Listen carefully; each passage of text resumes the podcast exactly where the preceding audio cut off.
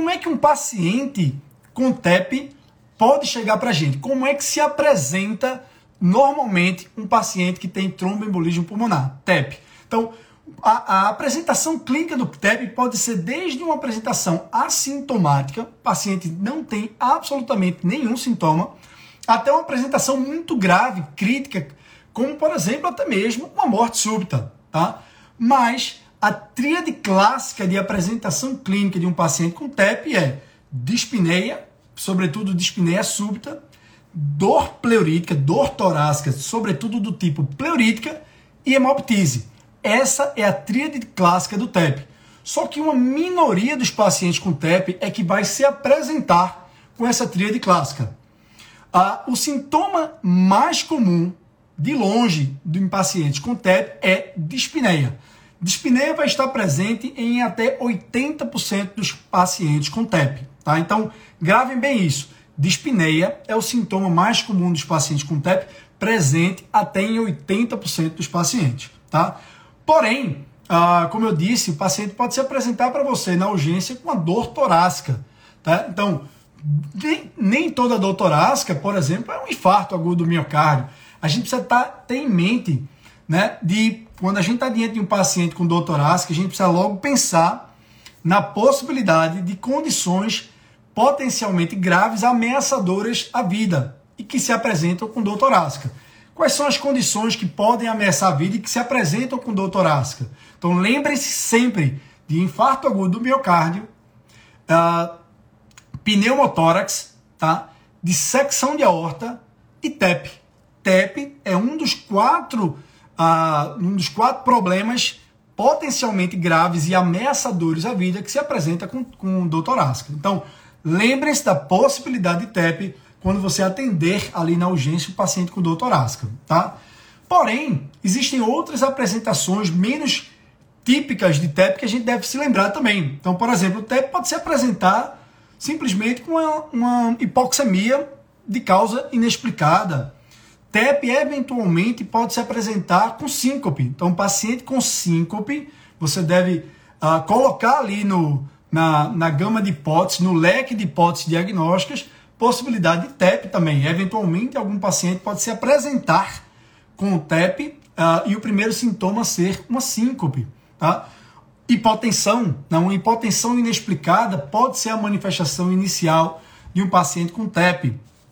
Eventualmente, o paciente pode se apresentar para você com palpitações e no exame clínico você flagrar uma, taca, uma, uma tacardia, uma tacardia sinusal, ou eventualmente pode ser a apresentação de TEP, pode ser uma arritmia, como uma fibrilação atrial, ou uma taquicardia atrial multifocal. Tá? Então você tem que lembrar disso. Outro sintoma ah, que pode ser de TEP, embora não tão comum, mas faz até parte da tríade clássica do TEP, é hemoptise. Tá?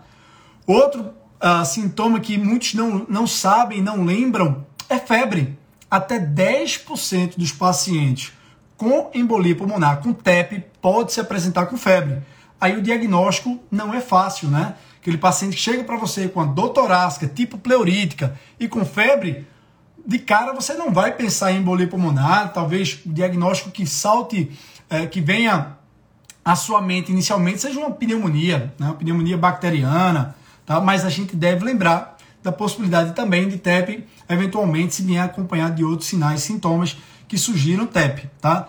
Lembrar, pessoal, que em idosos, delírio pode ser a manifestação inicial de um TEP. Então, tá lá entre as causas de delírio que a gente deve lembrar, né? Eventualmente pode ser TEP. Então, paciente idoso que chega para você com delírio, dispneia, havente a possibilidade de TEP, também entra aí TEP no diagnóstico diferencial, tá? E como eu falei, dor torácica tipo pleurítica, normalmente a dor torácica tipo pleurítica se deve àqueles TEPs mais periféricos que levam, que resultam em infarto pulmonar, e aí pode ter como manifestação clínica uma, um, uma dor torácica do tipo pleurítica.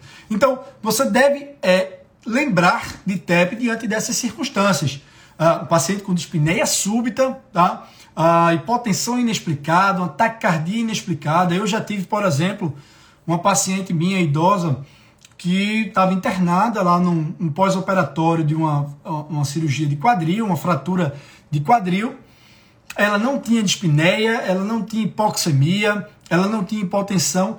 O único sinal que chamava atenção era uma taquicardia persistente ali, frequência cardíaca de 110, 120, eletrocardiograma, taquicardia sinusal, não tinha dor, não tinha sinais de infecção. Eu, opa, peraí, paciente uh, no pós-operatório de cirurgia ortopédica, um dos diagnósticos que a gente deve também estar tá sempre ligado é embolia pulmonar, tá? Então, o que é que eu quero dizer com isso?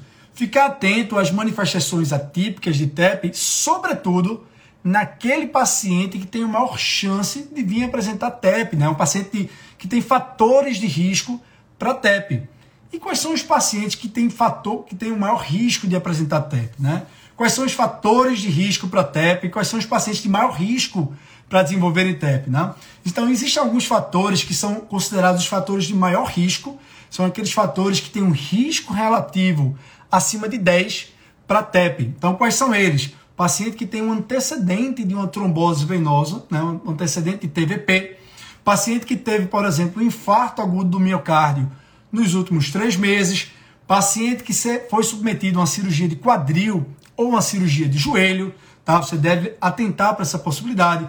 Aquele paciente que recentemente teve uma fratura de membros inferiores, paciente que tem uma lesão medular, né? um trauma raquimedular, aquele paciente vítima de um politrauma ou um paciente que vem se internando de forma recorrente por uma insuficiência cardíaca ou fibração atrial, tá?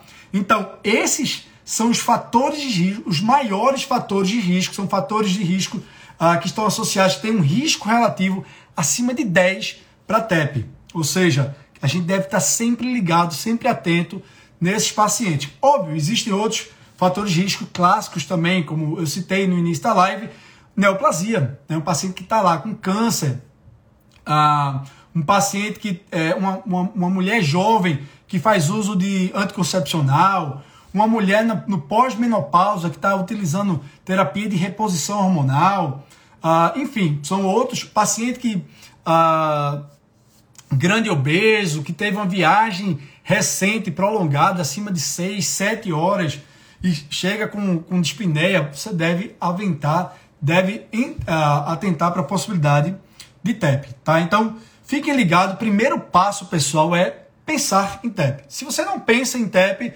você não vai atrás de fazer a investigação e você acaba não diagnosticando TEP.